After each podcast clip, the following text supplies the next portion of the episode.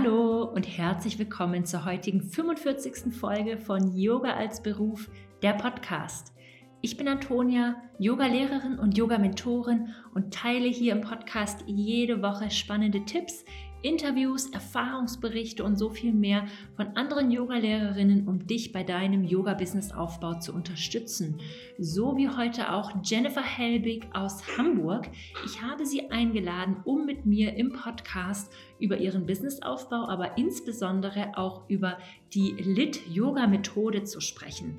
Ich habe selber bei Jennifer im Oktober einen Lit-Yoga-Kurs besucht, in dem ich ganz viel über den Oberkörper, Schultern, Nackenbereich und so weiter gelernt habe und bin wirklich in diese neuen Methode eingetaucht. Es hat mir total viel Spaß gemacht. Ich habe total viel gelernt und finde sie wirklich eine grandiose Yogalehrerin. Und deshalb freue ich mich heute, dieses Interview mit dir teilen zu können, damit du sie auch ein bisschen besser kennenlernen kannst ihre Tipps, was gelebtes Yoga für sie bedeutet, ja, und eben auch über Lit-Yoga. Und bevor es losgeht, möchte ich dich noch ganz herzlich einladen, dich auf die Warteliste für den Yoga Business Basics Online-Kurs einzutragen, der ja im Januar startet, genauer gesagt am 7. Januar.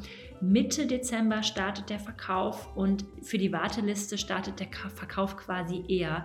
Das heißt, wenn du auf der Warteliste bist, bekommst du als erstes einen Platz ähm, von den ja, begrenzten Plätzen im Online-Kurs. Und es gibt auch noch zwei Wartelisten-Boni. Und zwar sind das jeweils Workshops. Einen mit Miriam Lorch zum Thema Mindset in der Selbstständigkeit und einen mit Franzi Stieber zum Thema Finanzen als Selbstständige und Finanzen für Frauen. Ihr kennt alle beide auch schon aus dem Podcast und ich würde mich einfach total freuen, wenn du jetzt gerade deinen Yoga-Business-Aufbau beginnst, dich im Yoga Business Basics Online-Kurs begrüßen zu dürfen. Der Kurs geht vom 7. Januar an für drei Monate, für zwölf Wochen. Es gibt sechs Module, also ein weiteres kommt dazu zu dem quasi ersten Kurs und sechsmal QA Sessions mit mir, dann ziehe ich zwei Bonus-Workshops, wenn du eben von der Warteliste kommst. Also es ist wirklich alles dabei, was du für deinen ähm, ersten Start in die Selbstständigkeit brauchst.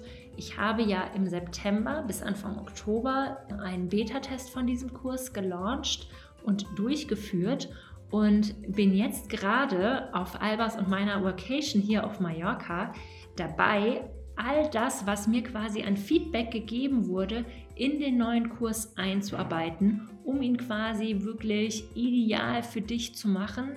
Es haben schon eine Runde von 16 Frauen den Kurs für dich getestet. Alle haben mir Feedback gegeben, was so hilfreich ist. Also der Kurs wird jetzt wirklich bombastisch. Und auch die 16 Frauen haben wirklich tolle Erfolge zu verweisen. Ein paar davon habe ich auch schon auf Instagram geteilt. Also komm gern einfach auf die unverbindliche Warteliste. Link ist überall auf meiner Webseite, bei Instagram und auch hier in den Show Notes. Und dann wünsche ich dir jetzt ganz viel Spaß mit der Podcast-Folge mit Jennifer Helbig.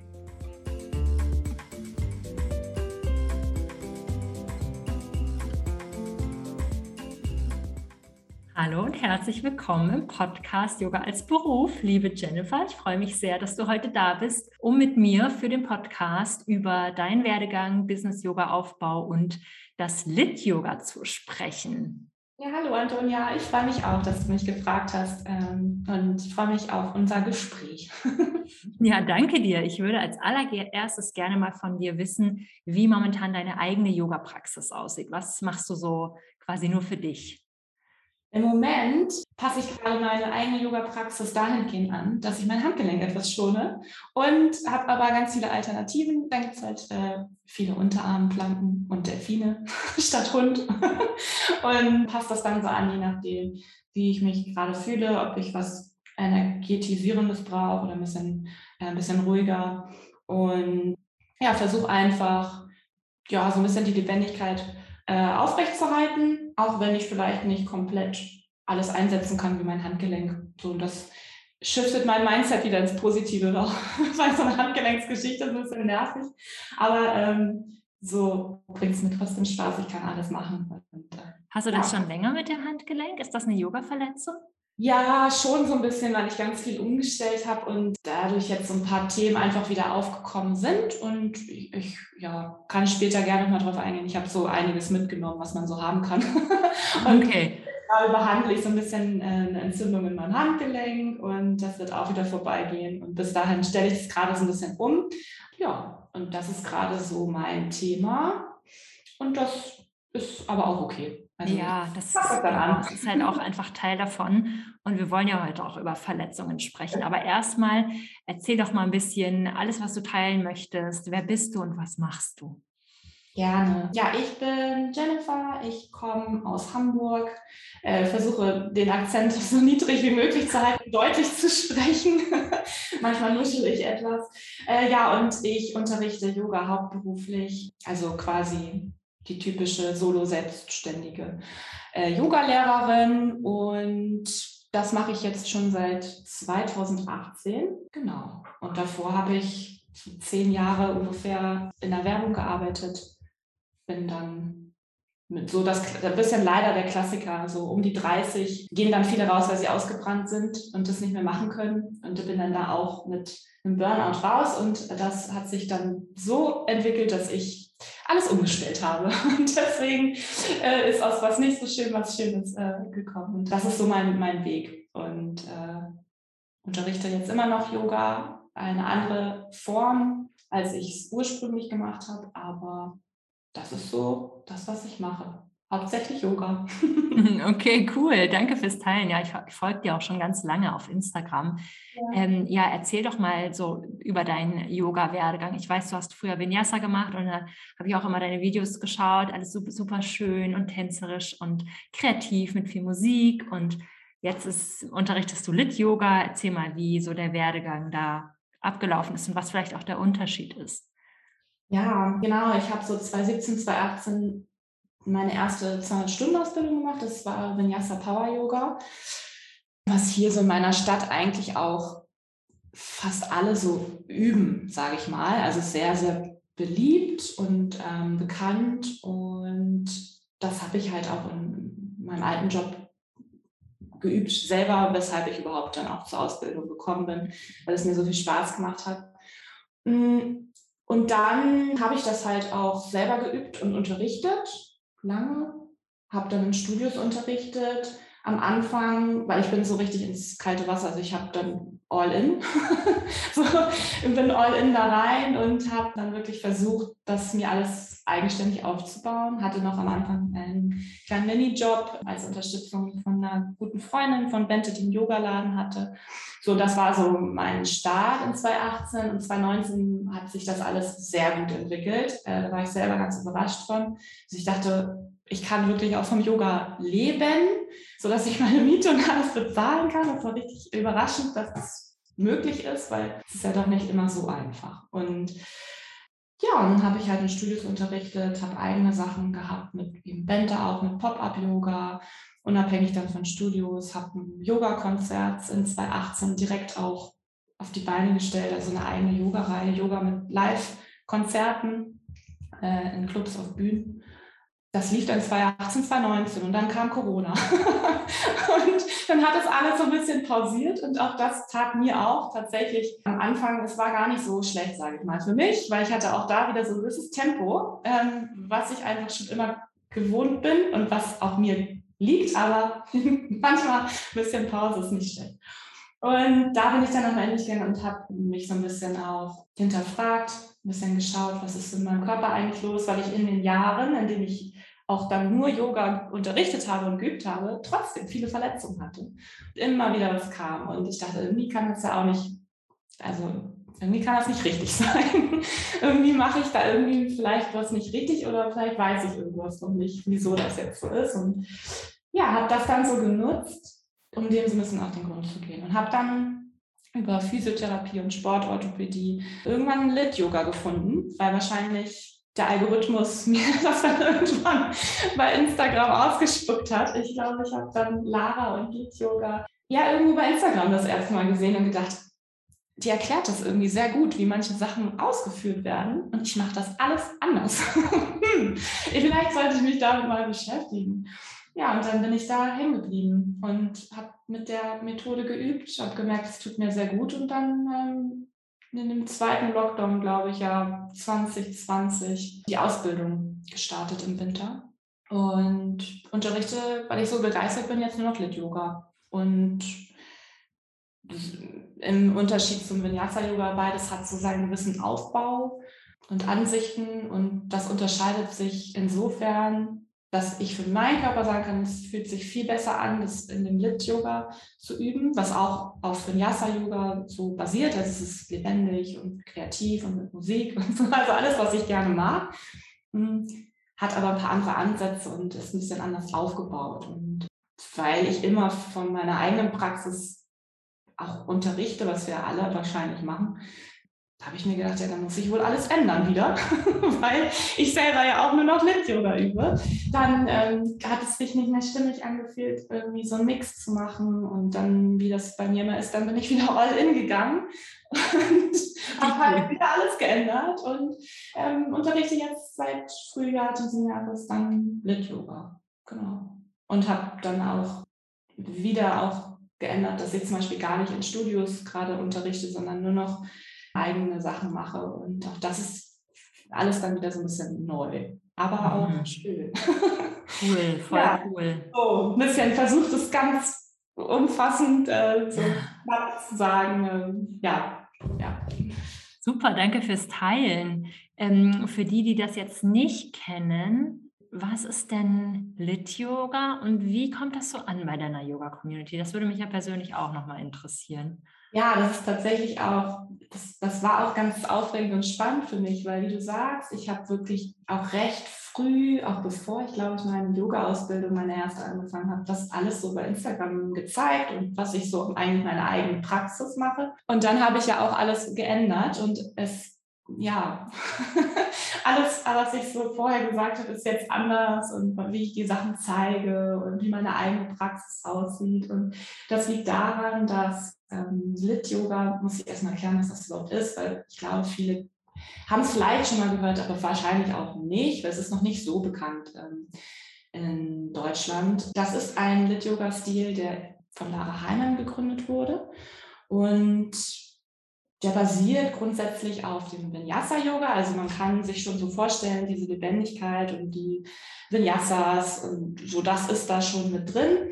Aber Lara Heimann ist halt Physiotherapeutin und die ist jetzt Anfang 50 und hat halt die, Hälfte ihres Lebens als Physiotherapeutin, Yoga-Lehrerin und im Bereich des neurologischen Entwicklungstrainings in Reha-Zentren gearbeitet. Und aus diesem ganzen Wissen ist halt Lit-Yoga, diese Lit-Methode entstanden ist, Lit ist jetzt unspektakulär, ist einfach Laras Yoga-Technik. so. Aber das ist einfach die, diese Symbiose aus ihrer Erfahrung in diesen Bereichen. Und deswegen basiert das eben auf, wenn bezüglich Bewegung, auf den Prinzipien der Physiotherapie, Kinesiologie und Neurologie. Und die Asanas sind jetzt nicht plötzlich komplett eigene oder komplett neue Asanas, sondern es ist so, dass die vielleicht ein bisschen anders aussehen, weil sie ein bisschen anders geübt werden. Denn die Basis im Lit Yoga, was finde ich der größte Gamechanger ist zu meiner alten Praxis und auch wie ich Vinyasa Yoga sonst so unterrichtet habe, ist, dass es am Anfang immer ein Reset gibt. Das ist erstmal der Fokus auf die Körperhaltung und dass wir sie am Anfang so ein bisschen mehr wieder ins Gleichgewicht bringen, bevor wir uns eben in komplexeren Sequenzen bewegen. Das heißt, also ich selber muss mich jetzt gerade auch wieder aufrecht hinsetzen, weil ich. Wo du sagst, ja. Mein Kopf sinkt nach vorne, meine Schultern sinken nach vorne und äh, ja, viele kennen das, dass man weiß, ja, so eine richtig gute Körperhaltung habe ich vielleicht gar nicht und es ist auch nicht das Ziel, dass man jetzt äh, jede Sekunde im Alltag so perfekt aufgerichtet durch, wie so ein Roboter durch das Leben läuft, aber dass der Körper einfach weiß, die Muskeln, ähm, die gebraucht werden, dass die Wirbelsäule gut aufgerichtet ist, die sind da, die sind aktiv. Und das ist so einer, ein, ein wichtiger Kern im Lit-Yoga, der direkt am Anfang eben erstmal in diesem Reset die wichtigen Muskelgruppen aktiviert, die Achtsamkeit auf die Körperhaltung bringt und das eben aus einem sehr fundierten Anatomiewissen. Und wir sind am Anfang erstmal sehr bodennah und dann geht es immer weiter, so dann werden die Blut, äh, die Gluteusmuskeln, die Po-Muskeln aufgewärmt, die tiefen Chormuskeln, der Schultergürtel, Mobilisierung, ganz sanfte. Und dann geht es in, in, den ersten Sonnengruß. Und das lehnt sich auch dahin an, was man so in Reha-Zentren mit Menschen macht, die erstmal Bewegung wieder lernen müssen. Oder halt auch an, wenn man an Babys denkt, die erstmal so Rücken, irgendwann Kopf heben, dann Bauch, dann ein bisschen aufstützen, dann vier Füßler, dann mal ein Bein. Also so da, das ist so die, die, die, der Sinn dahinter, dass man wirklich so die ganze Möglichkeiten hm, der Aktivierung erstmal nutzt. Und dann hat man Sequenzen, je nach Thema kreativ, lebendig. Wir bewegen uns in alle Richtungen, nach vorne zur Matte, zur Rückseite, zu den Seiten. Mhm. Ähm, und am Ende gibt es dann halt den Stream, der fasst die Sequenzen davor so ein bisschen zusammen, aber gibt hier und da eben so gewisse Noten dazu, wo man vielleicht ähm, erweitern mag, wenn man möchte, oder vielleicht eine Umkehrhaltung macht, weil der Körper dann optimal vorbereitet ist. Das heißt, für mich war der größte Unterschied wirklich der Reset am Anfang in jeder Stunde. Also bevor ich wirklich in die Sonnengrüße sozusagen so rein Donner, so wie ich es aus meinem Power Yoga kenne, bin ich erstmal optimal vorbereitet. Alles ist sozusagen so an im Körper. Mhm. Und dann werden die Asanas halt ein bisschen funktioneller ausgerichtet. Sieht vielleicht ein High Lunge ein bisschen anders aus, weil wir aktiver die Gelenke benutzen und nicht immer in die Endrange gehen, sodass das unser Ziel ist. Äh, manche Haltungen werden ersetzt. Und ich habe das Gefühl, so wie der Aufbau dann der ganzen Klasse ist, fühlt sich das am Ende sehr stimmig an, sodass ich nicht am Ende das Gefühl habe, boah, ich bin jetzt auch richtig fertig einfach. Und das ist dann so mein Gefühl, oh, ich habe mich richtig ausgepowert, das ist schön, weil ich habe mich gespürt, ich habe meinen Körper gespürt, sondern ich habe schon ein Gefühl von, der Stress ist raus, aber ich habe irgendwie trotzdem noch Kraft. so. Mhm. Und das, ähm, weil ich dazu tendiere, halt sehr, sehr zu powern, tut es mir auch ähm, mental sehr gut zu wissen. Ähm, ich muss auch nicht immer ähm, wirklich komplett in die Endrange gehen. Und das Ziel ist jetzt nicht irgendwie, also es gibt quasi nicht das eine große Ziel, sondern ich möchte einfach meine Kraft intelligent nutzen und effizient drauf aufbauen und einfach alles gesund ausüben, sage ich mal. Voll. Ja, das ist so ein bisschen der Unterschied. Also es ist schon auch so, manche Menschen wenn man das jetzt so hört, könnte man sich vorstellen, okay, das ist dann vielleicht so ein bisschen wie Reha. Also es, ist dann, also es ist schon nicht so, dass dann nur Asana nach Asana und dann wird ganz, ganz, ganz viel erklärt. Das ist schon sehr dynamisch lebendig. Mm, aber es kann auch sehr anstrengend werden, weil dann mit gewissen Ausrichtungen wirklich viel mehr Muskeln erstmal wieder richtig arbeiten können. Und das war auch ein Erlebnis, weil ich dachte, eigentlich bin ich schon ganz schön stark und wow, und ich fühle mich doch ganz gut. Und dann habe ich gefühlt erstmal wieder so ein bisschen bei Null angefangen mit diesem Yoga-Stil, weil ich sehr viel in meiner Körperhaltung angepasst habe persönlich und gemerkt habe, welche Muskeln eigentlich die ganze Zeit so ein bisschen geschlummert haben. Mhm. Langsam da und das merke ich dann jetzt auch im Alltag. Und äh, das ist äh, richtig schön, weil das so eine Art Energie hat oder gibt, die dann immer da ist, so könnte man sagen. Wow. Ja, das, das ist ja echt spannend. Deswegen bin ich so begeistert, deswegen habe ich alles umgeändert und umgeworfen, weil das für mich, also ich muss auch sagen, mir fällt sowas nicht schwer. Ich mag das irgendwie auch manchmal, dann sage ich, ja gut, wenn das jetzt so ist, dann ändere ich das halt. Aber die Erkenntnis, dass ich so viel ändern müsste in meinem Körper, damit es ein bisschen gesünder alles wird, war dann doch ein bisschen überwältigend. Aber dann denke ich mir, okay, dann mache ich das jetzt so. Ja, voll gut. Wie kam das denn bei den treuen Yogaschülerinnen an, die du schon vorher hattest? Ja, also das ist ein bisschen unterschiedlich. Ich glaube, das ist auch manchmal ein bisschen Typsache, ob man auch mhm. grundsätzlich Bock hat, wieder was komplett anderes zu machen. Weil es ist schon so, dass man, also, wenn so wie ich auch unterrichtet habe und plötzlich ist es ganz anders, dann fühlen sich Sachen anders an und man ist vielleicht auch erstmal wieder so ein bisschen Anfänger. und auch das ist eine ganz gute Erkenntnis. Nicht jeder Mensch mag gerne Veränderungen, gleich gern. Mhm. und ich habe einfach das Gefühl, ich selber kann halt jetzt viel besser erklären, warum wir das alles machen. und das auch weitergeben, dass man als Yoga-Mensch, der auf der Matte steht, versteht, wieso ich das mache, dass man selber auch wieder so als Schüler, Schülerin merkt, oh, ich verstehe es. Ja, okay, jetzt weiß ich, warum ich das so und so mache. Das gefiel manchen sehr gut und die sind dann auch ähm, mit mir dann so mitgegangen. Manche kommen ab und zu, weil die ähm, mögen das, aber mögen vielleicht auch einfach andere Yoga-Stile noch, die kombinieren das dann und manche sind nicht mehr wiedergekommen. Ja. aber das ist auch okay. Ist dann auch in Ordnung, ja klar. Hauptsache ist auch, es muss auch Spaß bringen und man muss Freude ja. Weil sonst bringt das Ganze ja auch nichts. Und das ist halt so, dass auch manche dann gekommen sind, die sagen, ja, ich habe auch immer Themen gehabt und plötzlich habe ich die nicht mehr. Und ja, ja das ist mega gut. So, es ist, es ist unterschiedlich, aber irgendwie fanden das viele auch super neu, also spannend und wollten auch eher wissen, was, was mache ich denn da mhm. jetzt überhaupt und wieso. Und, ja. Ich finde das ganz wichtig, dass Yogalehrerinnen sich weiterentwickeln und ihren Yoga-Weg auch selber weitergehen und dann machen sie halt, sie praktizieren selber nicht mehr das Gleiche, sie unterrichten nicht mehr das Gleiche. Und das ist eine vollkommen normale Entwicklung, die aber bei manchen, weil sie so busy sind mit Unterrichten, so ein bisschen vergessen wird. Und da habe ich immer bei dir das Gefühl, du bist so voll dran an deiner eigenen Praxis. Das ist halt richtig wichtig. Ich muss, weil sonst mache ich dann doch wieder alles morgens mit so einem sehr verspannten Nacken auf und kann das dann nicht mehr so gut bewegen. Also ich sage mal so, dadurch, dass ich so viele Themen in meinem Körper hatte, weiß ich, ich glaube auch einfach durch die Zeit in der Werbung. Ich meine, das war so anstrengend und das hat sich, glaube ich, so abgespeichert in meinem Körper, dass ich einfach mich gut bewegen muss Mhm. Weil das auch immer noch nicht teilweise, wenn dann wieder mal eine Arbeitsphase oder eine stressige Phase kommt, ich merke das in gewissen Teilen in meinem Körper immer noch. Mhm. Es ist einfach so, dass ich glaube, es ist auch immer noch bei mir ein Prozess ist. Und ich habe von Anfang an, ich wollte einfach immer weitergeben, was mein Prozess ist. Und ähm, das mache ich halt auch in meinem Yoga-Unterricht so. Deswegen bin ich da mal sehr transparent eigentlich und denke mir, der, der, der Mensch, der da irgendwie mit resoniert, der wird dann da sein. Und ähm, wenn ich mhm. helfen kann, dass ich vielleicht auch anderen Menschen helfen kann, dass die jetzt nicht in die gleichen Dinge tappen,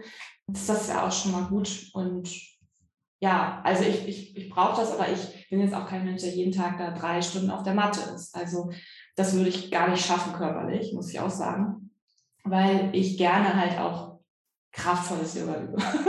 so. Also dann mache ich halt aber manchmal einfach mein Reset an einem Tag, wenn ich merke, irgendwie habe ich heute sehr viel zu tun und ich bräuchte ein bisschen Bewegung, aber zu viel würde mir auch nicht gut tun. Da gibt es bei mir auch eine gewisse Limits. So. mache ich halt einfach mein Reset und weiß, ich habe wichtige Sachen angesteuert, ich habe wieder Achtsamkeit in meiner Körperhaltung geübt. Ich habe mich jetzt nicht komplett ausgepowert, weil das geht heute nicht, das möchte ich auch heute nicht. Und dann weiß ich, das tut mir gut. Mhm. Das reicht mir dann auch. Also ich habe auch das ein bisschen abgelegt, dieses, ich muss auch da gewisse Sachen erfüllen als Yogalehrerin. Ja. Ähm, ja, es gibt halt gewisse Themen als eigen. Du bist selber Schüler, Schülerin, aber auch Yogalehrerin und ja, das sind so zwei Themen. Manchmal gehen die Hand in Hand und manchmal muss man da nochmal in, in dem einen Thema genauer schauen, was ist da eigentlich gerade bei mir los und was denkt mein Kopf und was fühlt sich eigentlich aber richtig an. Super, danke fürs Teilen. Das ist eine sehr realistische Darstellung von ja. Yoga-Lehralltag. Ja, vor allem auch wenn man dann ja, man ist ja dann doch auch mehr als nur auf der Matte. Du kennst das ja auch, man ja, ja. auch viel Laptop-Arbeit dann doch viel mehr, ja. am Laufen hat. Ja, deswegen, weil ich auch viel am Laptop sitze, brauche ich eben auch meine mhm. Bewegung dann doch regelmäßig, genau. Ich hätte genau zu dem Thema Verletzungen jetzt auch nochmal eine Frage. Warum denkst du, weil du jetzt auch gesagt hast, deine Schülerinnen hatten auch manche körperliche Themen, warum gibt es im Yoga so viele Verletzungen? Und das war auch eine Frage aus der Community. Was kann man denn eigentlich wirklich machen? Braucht es eine bessere Anatomieausbildung oder Fortbildung oder müssen wir einfach in kleineren Gruppen praktizieren. Was ist da so deine Meinung dazu? Wie kommt es zu so vielen Verletzungen? Ja, damit habe ich mich auf jeden Fall intensiv persönlich beschäftigt. Ich glaube, ja, ich, ich zähle mal so auf, was ich in meinem Körper hatte. Das klingt echt so, als hätte ich nicht gut auf mich geachtet. Aber ich habe wirklich im besten Wissen und Gewissen alles so gemacht, was ich halt so wusste. Ja. Ich habe wirklich und das in der Zeit, wo ich auch nur Yoga-Lehrerin war und also jetzt keinen Bürojob mehr hatte in dem Alten, ne? wo man keine Zeit hatte für Bewegung, sage ich mal. Ich hatte, es fing an mit, einer, mit einem leichten Sehnenriss in meinem Knie, Entzündung am Knie. Ich hatte die Hamstring-Ansätze, also die, wo man mal diesen Yoga-Bad. Ah, der Yoga-Bad, das hatte ich letztens auch mit einer Physiotherapeutin im. Ja, genau. Die also, gestreckte Vorbeuge immer mit ausgestreckten Beinen das, geübt. Das haben sehr viele und vor allem sehr viele Yoga-Lehrerinnen. Haben da Verletzungen. Das hatte ich ganz doll auch in der Zeit um meine erste Ausbildung rum. Das war entzündet. Mein Kreuzbein, ja, das, das, das war sehr, sehr blockiert. Das war auch sehr schmerzhaft. Ich hatte eine Schulterentzündung. Das hat auch mich über ein Jahr gekostet. Äh, jetzt aktuell habe ich das letzte, was ich jetzt habe, ist mein Handgelenk. Und ich glaube, das ist auch so das letzte bisschen, was noch fehlt, sage ich jetzt mal so. Aber ich, und das ist so, das ist an den Gelenken, also sehr viel Entzündung an den ähm, Sehnenansätzen einfach. Ne? Also so, ähm, das ist das. Und dann kommt aber auch dazu, dass ich halt extrem mit meiner Halswirbelsäule zu tun habe, mit meinem Kiefer, mit meinen ersten beiden Wirbeln der Atlas ist der erste Wirbel, da sitzt so der Schädel drauf und das ist so ein Thema auch mit dem Kiefer eben auch, aber auch mit mh, hm, Halswirbelsäule und Brustwirbelsäule, erste Rippe, zweite Rippe. Also das alles, es fühlt sich so an, immer wie blockiert und dann mhm. kennt man dieses, ich sage es mal in Anführungsstrichen, Einrenken und dann knackst irgendwie mal und dann ist alles wieder locker. Aber auch das ist nicht so einfach, sondern es hat ja auch so seine Ursache. Aber teilweise war das so schlimm, dass ich einfach, ähm, das ist wie so eine Art Starre, also dass ich meinen Nacken gar nicht bewegen konnte. Also das sind so die Themen. Das ist, ja. Und das war dann irgendwann so, dass als das mit der Schulter war, das war auch in der Corona-Zeit und das war auch so, dass da dachte ich, das kann jetzt irgendwie, das kann einfach nicht mehr richtig sein, wie ich übe irgendwas fehlt mir da, ich muss mal mein Puzzle nochmal wieder neu puzzeln. Und das hat mich halt zu einem Sportphysiotherapeuten und äh, Sportorthopäden geführt und die haben mich da erstmal auf die Körperhaltung also hin untersucht und also ich habe so ein bisschen das Klassische, mein Becken ist gekippt, meine Schultern sind vorne und der Schwerpunkt vor meinem Kopf auch und wenn das mal passiert, ist das nicht schlimmer. Wenn das so die grundsätzliche Körperhaltung ist und in der Matte also auf meiner Yoga-Praxis, ich mit dieser Basis reingehe und das nicht anpasse und darin noch reinübe, dann passieren halt auch Verletzungen. Also das ist auch ein Grund, weshalb Lara das auch mit Lit-Yoga geändert hat und weshalb die Körperhaltung und das Wissen, was man an seine Schüler und Schülerinnen weitergibt, so wichtig, dass man eben als Mensch weiß, wie kann ich mich da ausrichten, dass ich eben eine gute, solide Basis habe und von dort eben übe, mein mhm. Körper bewegen. Und ja, das fand ich dann auch ein bisschen erstaunlich, was ich alles dann in der zweiten 200 Stunden, also ich habe noch mal eine 200 Stunden Ausbildung gemacht dann mit Lit Yoga, weil man fängt halt, egal ob du schon vorher 500 Stunden oder wie viele hattest, du fängst erstmal bei den 200 Stunden an, um damit sichergestellt wird, dass du wirklich das Anatomiewissen lernst. Und das war extrem äh, erleuchtend, könnte man sagen. Aber ich habe so viel gelernt und auch so viel über mich. Und dann habe ich auch verstanden, wieso das so ist und woher das alles kommt. Und das hat mich dann auch nicht mehr gewundert. Mit dem Wissen war es nur eine Frage der Zeit, bis ich mich auch hätte schlimmer verletzen können, einfach. Weil wow. es war ja schon viel, aber irgendwie, ja, ja. ja. Und da habe ich dann überlegt, ja, wie kann das denn eigentlich sein? Weil ich sehe eigentlich überall das klassische Vinyasa, wie ich es geübt habe. Ja. Das hat mir aber nicht gut. Ich weiß von vielen meiner Kolleginnen, dass die immer wieder auch irgendwie Themen haben. Ich weiß von Schülern, die auch sagen, oh, meine Schulter oder mein unterer Rücken, äh, mein Handgelenk, also so. Und dann geht man aber zum Yoga und denkt, ich tue mir ja was Gutes. Und ich glaube auch, ich habe ich meine, ich habe diesen Prozess auch durchgemacht. Ich habe immer nach bestem Wissen und Gewissen unterrichtet. Ich habe das so unterrichtet, wie ich es gelernt habe. Ich habe, sage jetzt mal, jeder Mensch, der als Lehrender vorne steht, der macht das auch so nach bestem Wissen und Gewissen. Ich würde mir nur wünschen, dass ob du auf der Matte stehst, als übender Mensch oder als unterrichtender Mensch, vielleicht Dinge hinterfragst, sobald du merkst, irgendwie, hm, ist das jetzt so richtig, obwohl ich so gelernt habe? so, vielleicht ein bisschen mehr hinterfragen und auch fortbilden. Und ich glaube, ich habe das auch dann nochmal nachgeschaut, weil es gibt ja schon halt Yoga Alliance, klar, dann haben die alle da ihr, ihre Zertifikate. Aber so richtig Kontrolle, wer dann jetzt Anatomie unterrichtet und wie viele Stunden, ich habe nochmal reingeschaut, also die trennen auch Anatomie als eigenes und dann gibt es einen 100-Stunden-Block über die Yoga-Praxis. Aber für mich gehört Asana und Anatomie irgendwie auch zusammen. Und dann steht halt mindestens fünf Stunden für Anatomie drin sein. Und das reicht einfach nicht. Also das finde ich nämlich auch das Problem, dass dieses, man lernt, wie die Knochen heißen und wie die Gelenke funktionieren, aber dann steht man wieder auf der Matte und geht irgendwie super tief in den Krieger rein und alle möglichen Sachen. Und ja, das ist ja nicht, das ist ja keine übersetzte Anatomie in der Praxis, weil wir sind nun mal keine Physiotherapeuten, die das dann sofort auch alles verstehen. Ja, das würde ich mir auch wünschen. Dass es wäre, glaube ich, gut, wenn Anatomiewissen und auch wie das im Körper, also die grundlegenden Mechaniken und wenn man, das ist, also es ist runterbrechbar, weil ich habe das äh, sogar, also ich habe das auch jetzt in diesen zwei Stunden gehabt und ich verstehe das jetzt, die grundlegenden Dinge und kann das auch verstehen jetzt in den Asanas. So, und das ist möglich. Ich glaube nur, dass da halt auch ein Mensch sein muss, der dann auch wirklich fundiertes wissenschaftliches Wissen auch hat. Weil auch da gibt es, glaube ich, nicht so die Regeln, wer das jetzt unterrichtet. Und es ist, mhm. glaube ich, gut, wenn ein, ein Mensch aus der Physiotherapie ist oder irgendwie aus der Medizin. Und dass man auch sich davor vielleicht nicht verschließt, dass es eben auch Dinge gibt, die man einfach die, die einfach so sind, wie sie sind. Und dann kann das Energetische sich auch ergänzen. Also das eine schließt das andere nicht aus. Und ich glaube, es ist auch gut, wenn das auch nochmal dahingehend wie so ein Update kriegt, weil wir sind jetzt hier in der westlichen Welt, üben, wenn man realistisch ist, in einer Yogastunde, da geht man dann zum Vinyasa-Yoga, dann ist das 90 Prozent Asana. So, hm. das wäre schon gut wenn der Mensch, der unterrichtet, eine fundierte Ausbildung hat mit fundiertem Anatomiewissen.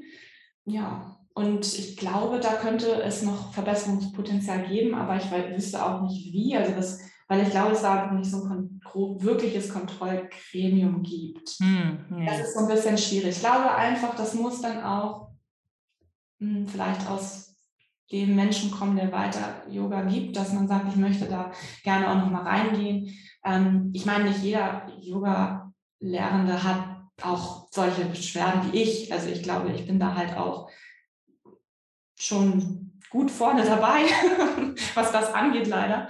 Aber ich glaube, grundsätzlich wäre es ja gut, weil die Menschen, die dann vielleicht, es ist ja so, einmal die Woche, vielleicht zweimal die Woche, das ist ein bisschen die Realität, gehen dann so hin und mhm. versuchen irgendwie das Beste für den Körper ja. rauszuholen dass man sich bewegt, man tut was für sich, man möchte das achtsam machen, macht man das auch und es kann trotzdem sein, dass es vielleicht nicht optimal eigentlich ist hm, für den physischen Körper, sage ich jetzt mal. Ja.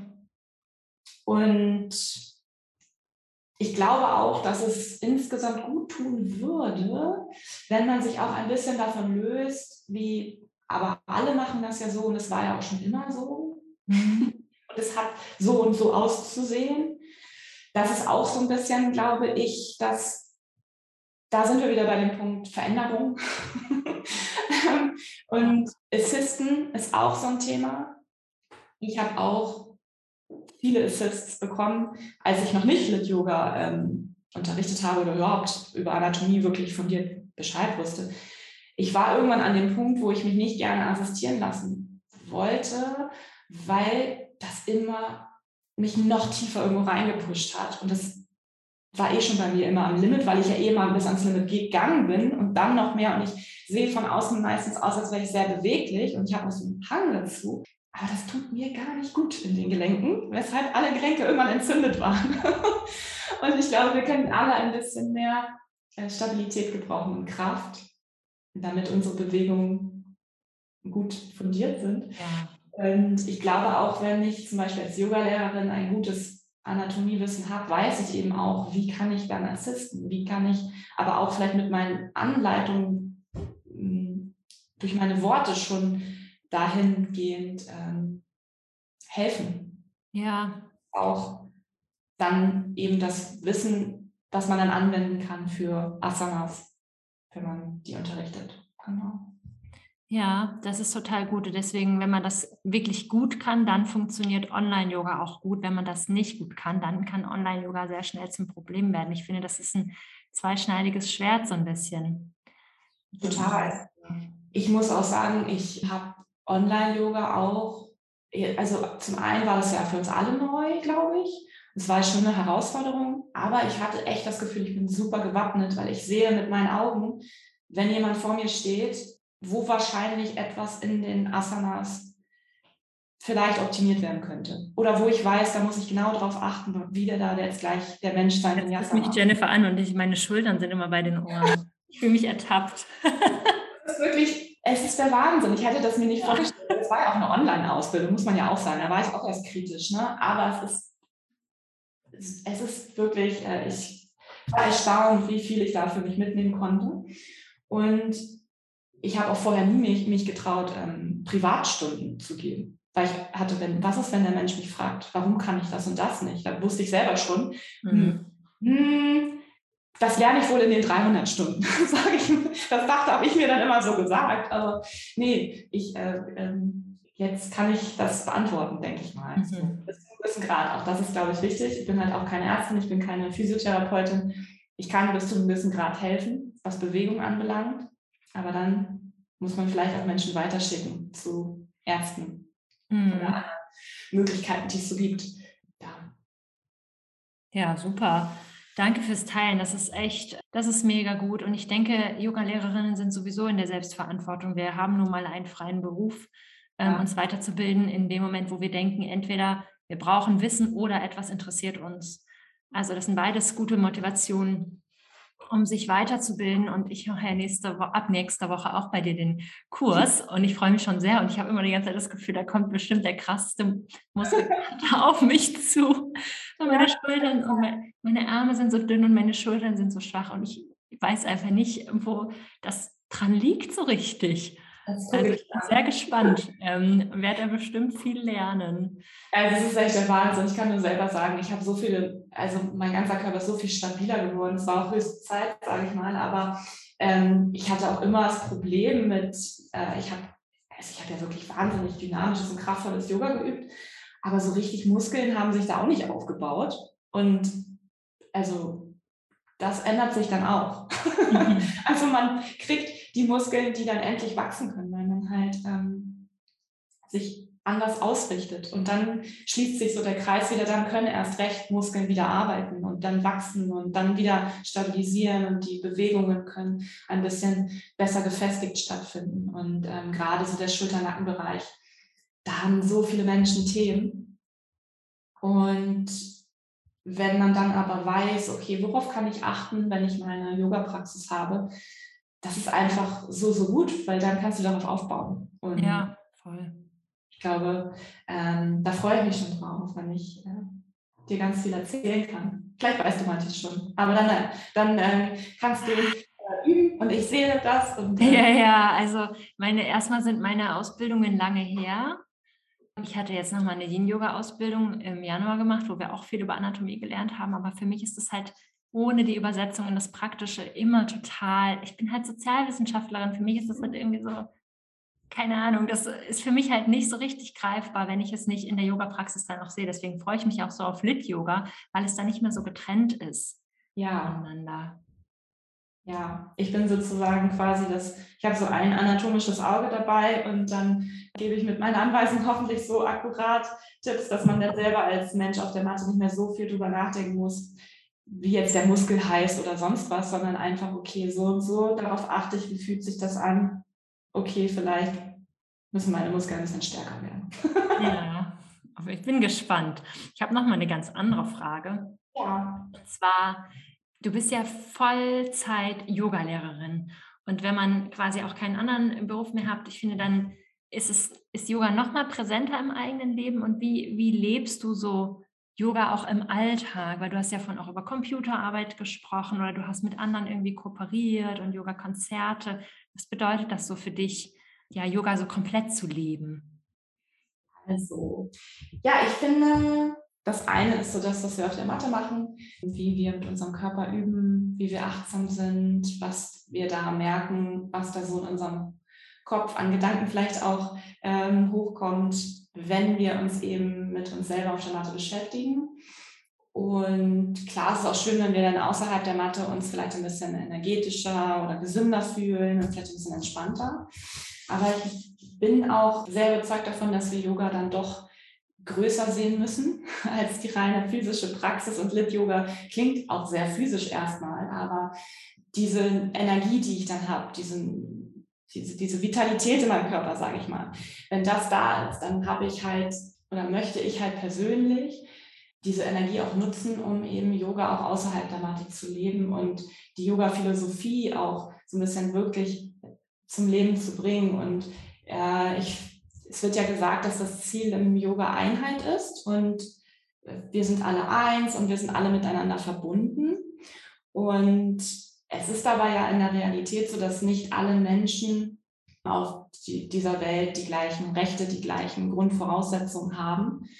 Und ich finde, dass wir anhand der Yoga-Philosophie auch so ein bisschen in der Verantwortung sind, unsere eigenen Privilegien so ein bisschen zu hinterfragen. Gerade, also ich jetzt als in Deutschland geborene weiße Cis-Frau, die dann irgendwie ja, im Endeffekt noch der Normschönheit entspricht, so was man alles so draußen sieht. Also ich habe nicht so viele strukturelle Probleme, sage ich mal, wie andere Menschen. Und das ist so die erste Sache, dass man sich dem bewusst wird und dann auch, wenn man sich davon nicht verschließt, das in die Hand zu nehmen und zu schauen, wie kann ich denn aktiv dazu beitragen, dass das eben sich ändert. Hm, das, das ist so für mich sozusagen die, die Yamas und Niyamas, also wenn man daher kommt und mal schaut, okay, sind wir doch vielleicht alle auch ein bisschen aufgefordert, nicht die Augen nur zu verschließen, so in seiner eigenen kleinen Bubble zu bleiben, so ich schaue, dass es mir gut geht und dass ich in mein Gleichgewicht komme. Das ist gut, weil wir brauchen auch Kraft, wenn wir was verändern wollen und wir brauchen Energie ähm, und die muss auch immer wieder aufgeladen werden. Und, und aber trotzdem glaube ich, es ist gut, für sich zu hinterfragen und eben dann aktiv zu werden, sich fortzubilden. Ja, und sonst ist es schwer, finde ich, hm, mit einer, aus einer Unwissenheit sozusagen, wenn man da keine Basis hat, wenn man sich nicht mit Themen beschäftigt, was ist Rassismus, was ist Homophobie, was ist Ableismus. Also so, da gibt es sehr, sehr, sehr viele Themen. Wenn man sich mit den Themen nicht beschäftigt oder auch mit Politik gar nichts am Hut haben will, keine Nachrichten schaut, so komplett das ablehnt, weil es sind ja nur negative Energien. Ähm, dann finde ich, wird es schwierig, weil wie kann man denn dann helfen, wenn man diese Themen so ein bisschen ausklammert hm, und ich glaube, man muss auch jetzt nicht in jedem Thema, und das kann man, glaube ich, auch nicht, der super Experte werden. Aber die Offenheit dafür und die Erkenntnis, dass wir eben, wir sind zwar alle Menschen, aber wir sind nicht alle gleich mit den gleichen Voraussetzungen. Und dann gibt es auch noch Menschen, es gibt Lebewesen, so, es gibt unsere Erde. Also es gibt sehr, sehr viele Themen. Und das ist für mich diese Yoga-Philosophie Leben, was ich schaue, was ist denn da draußen so in der Welt und wie kann ich wirklich dazu beitragen, aktiv, dass sie eine bessere wird. Und ich glaube, das muss manchmal mehr sein als eine Meditation. So. Ah, super, danke dir fürs Teilen. Meine, meine, meine, persönliche Meinung ist, ähm, ja. so wie ich dann halt auch selber so mir den Antrieb gebe, hey, du solltest dich wirklich mal damit beschäftigen. Natürlich ist es nicht immer angenehm, aber das treibt mich dann selber auch an, dass ich sage, hey, dann musst du selber auch noch mal ein bisschen genauer hinschauen. Ja, voll gut. Danke fürs Teilen. Das ist sehr wertvoll und der Austausch darüber ist hier im Podcast natürlich auch immer sehr willkommen. Ich finde das auch mit dem der Einheit, man kann sich halt nicht dahinter verstecken, sondern man muss dann halt auch gucken, ja, wir sind vielleicht alle in unserem Kern verbunden, aber wir, was können wir auch tun, damit da mehr Einheit und Gleichheit entstehen kann und sich nicht nur darauf ausruhen, dass es in den Yoga-Schriften steht, dass es unser Grundrecht sei oder dass es einfach so gegeben sei. Also Ähm, ja, schwieriges Thema. Aber ich wollte dich eigentlich auch noch fragen, weil du ja auch Vollzeit-Yoga-Lehrerin bist und so. Hast du Tipps für Yoga-Lehrerinnen, die gerade so am Anfang stehen? Oder gibt es irgendwas, was du gemacht hast, wo du sagen würdest, hm, hätte ich vielleicht besser nicht machen sollen? So ein bisschen aus dem Nähkästchen plaudern. Ja, ich hätte den Ratschlag ernst nehmen sollen, den ich auch am Anfang von allen bekommen habe, dass man nicht auf, also dass man immer genug Zeit hat für seine eigene Praxis. Mhm. Ja, natürlich. Ja, natürlich war das da, wo ich dann äh, geguckt habe, dass ich das auch wieder so ein bisschen auch am Anfang vor allem reinquetsche, weil es eben viel Zeit braucht, um auch ein, ein Business aufzubauen. Und ja, letztendlich ist aber die eigene Praxis das Fundament. Und von mhm. dort wächst alles. Also das ist wirklich wichtig. Dieses Fundament muss gut beachtet werden. und auch der eigene Körper, weil auch das ist letztendlich dein Fundament, von dem du dann deine Energie schöpfst.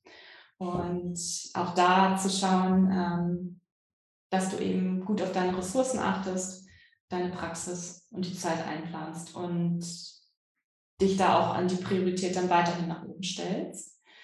Mm, das hatten wir vorhin schon gesagt, weiterbilden und dranbleiben und aber auch so ein bisschen gerne mal in ein kaltes Wasser springen. Also nicht noch vielleicht zehn Ausbildungen und Fortbildungen machen, bevor man dann wirklich mit Unterrichten startet, sondern dann schon starten. Weil auch das, daraus kommt dann auch alles. so die eigene Praxis und das Unterrichten. Und es wird, äh, äh, das ist schon perfekt. Also das ist alles im, im Wandel und im Wachstum. Also ähm, die Erfahrungen da dann sammeln und, und, die, und, und auch die Freude daran dann selber erleben, wenn man unterrichtet. Mhm. Wirklich auch ja. sich Freude erlauben. Das muss jetzt nicht alles perfekt sein. Ich weiß noch, oh, wie aufgeregt ich am Anfang immer war vor jeder Stunde. Und das ist auch okay, das kann, konnte ich nicht abstellen, aber es hat mir schon so ein bisschen auch manchmal dann die, die reine Freude eigentlich genommen, weil ich wollte das so gut machen einfach, damit jeder eine gute Stunde hat. Und ja, also das kommt dann auch mit der Zeit. Man wird dann auch lockerer, wenn man ja. dazu tendiert, wie ich, alles sehr, sehr gut und perfekt machen zu wollen. Ähm, und gerade auch fürs Business, also so Menschen sich wie, also an dein Angebot zu wenden, dass man da halt auch sagt, ich muss auch nicht alles alleine machen, ich kann auch mir da Hilfe holen, ähm, bevor ich da 100.000 Stunden investiere, um alles zu recherchieren, wie ich dann was am besten machen kann.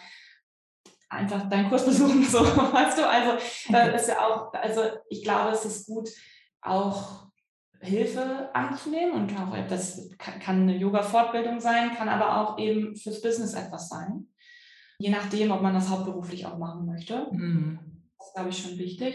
Und ich glaube, es ist sehr wichtig, genau, da hängt dann auch eben das Marketing mit dazu, also mit dran, dass man eben auch weiß, okay, wie bin ich präsent, wie bin ich sichtbar, was ist eigentlich genau mein Angebot. Und das kann sich auch noch ein bisschen so herausfinden, wenn man erstmal losstartet. Manchmal ist das schon klar, manchmal noch nicht.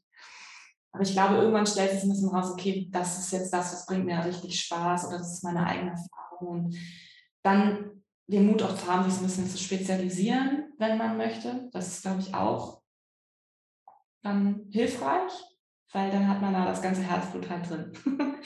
Ja. Und, und ich glaube, so ein bisschen auch das Netzwerken ist auch gut, aber es ist auch wie im echten Leben letztendlich auch. Aber gerade auch, wenn man so im, Business und vielleicht in der Yoga-Welt neu unterwegs ist, so, so wichtig und so, so schön, wenn man vielleicht eine Handvoll enge Menschen hat, ähm, mit denen man so auf einem Vibe ist, mit denen man auch wirklich vertrauen kann, man sich gegenseitig supportet. Und ähm, ja, ich glaube, das ist auch, ist auch eine gute Hilfe. ja, ja, danke fürs Teilen. Das sind echt tolle mhm. Tipps, gerade am Anfang. Ich wusste damals gar nicht, vor neun Jahren so, okay, äh, wie läuft jetzt hier der Laden? Mich hätte das total gefreut, hätte ich diese Tipps bekommen. Ja, das ist echt auch so. Ich hatte keine, also von meinem ganzen Freundeskreis waren da keine Yogis dabei. Und dann bin ich da ja auch so, so in meiner Yoga-Ausbildung, habe ich auch erstmal so dann andere Menschen kennengelernt. Weil in der Yoga-Stunde spricht man jetzt auch nicht mit so vielen Menschen. Also das ist jetzt ja. nicht so wirklich gewesen. Und daraus sind dann auch Freundschaften entstanden. Daraus ähm, können halt auch sehr, sehr gute Freundschaften entstehen. Dann auch austauschen kann auch das Business. Ne? Und ähm, Leben der Yoga-Lehrerin genau.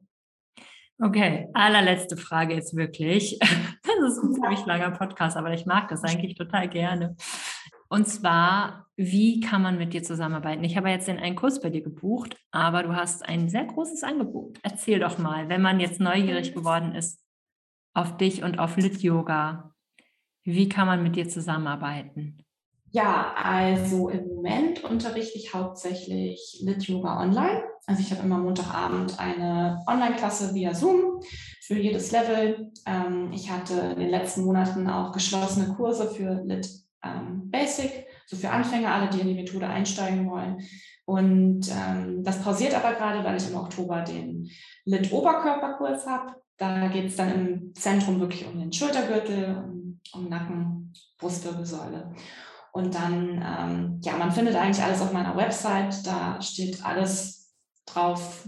Ich habe so verschiedene Bereiche einfach, ob es Online-Yoga ist, Pop-Up-Yoga und so weiter und Kurse. Da findet man dann alles. Und äh, ich hoffe, dass es dann auch bald in Hamburg vor Ort wieder stattfinden kann. Da habe ich aber noch nichts Konkretes. Solange ist es erstmal online. Und das ist auch schön. Mhm. Super, ich danke dir, dass du uns so tolle Einblicke gegeben hast in deine Arbeit und Lit-Yoga und ja, deine persönlichen ja, Meinungen, Positionen. Alles sehr, sehr spannend. Und vielen Dank auch nochmal für die tollen Tipps für Yoga-Lehrerinnen.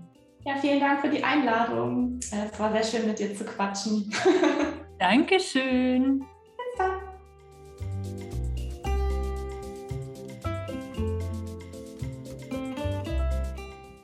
Wenn dir diese Podcast-Folge gefallen hat, dann hinterlass mir doch super gerne eine Bewertung bei iTunes und natürlich kannst du dich auch mit allen Fragen an Jennifer und an mich wenden. Und wenn du möchtest, dann trag dich jetzt noch total gerne auf die Warteliste für den Yoga Business Basics Online-Kurs ein. Ganz unverbindlich und du bekommst dann als allererstes den Zugang quasi, um den Kurs zu kaufen Mitte Dezember. Am 7. Januar starten wir. Und wenn du noch Fragen dazu hast, kannst du mir natürlich immer gerne eine E-Mail schreiben, mich bei Instagram kontaktieren. Und ich wünsche dir bis zur nächsten Woche einen Happy Yoga Business Aufbau. Deine Antonia.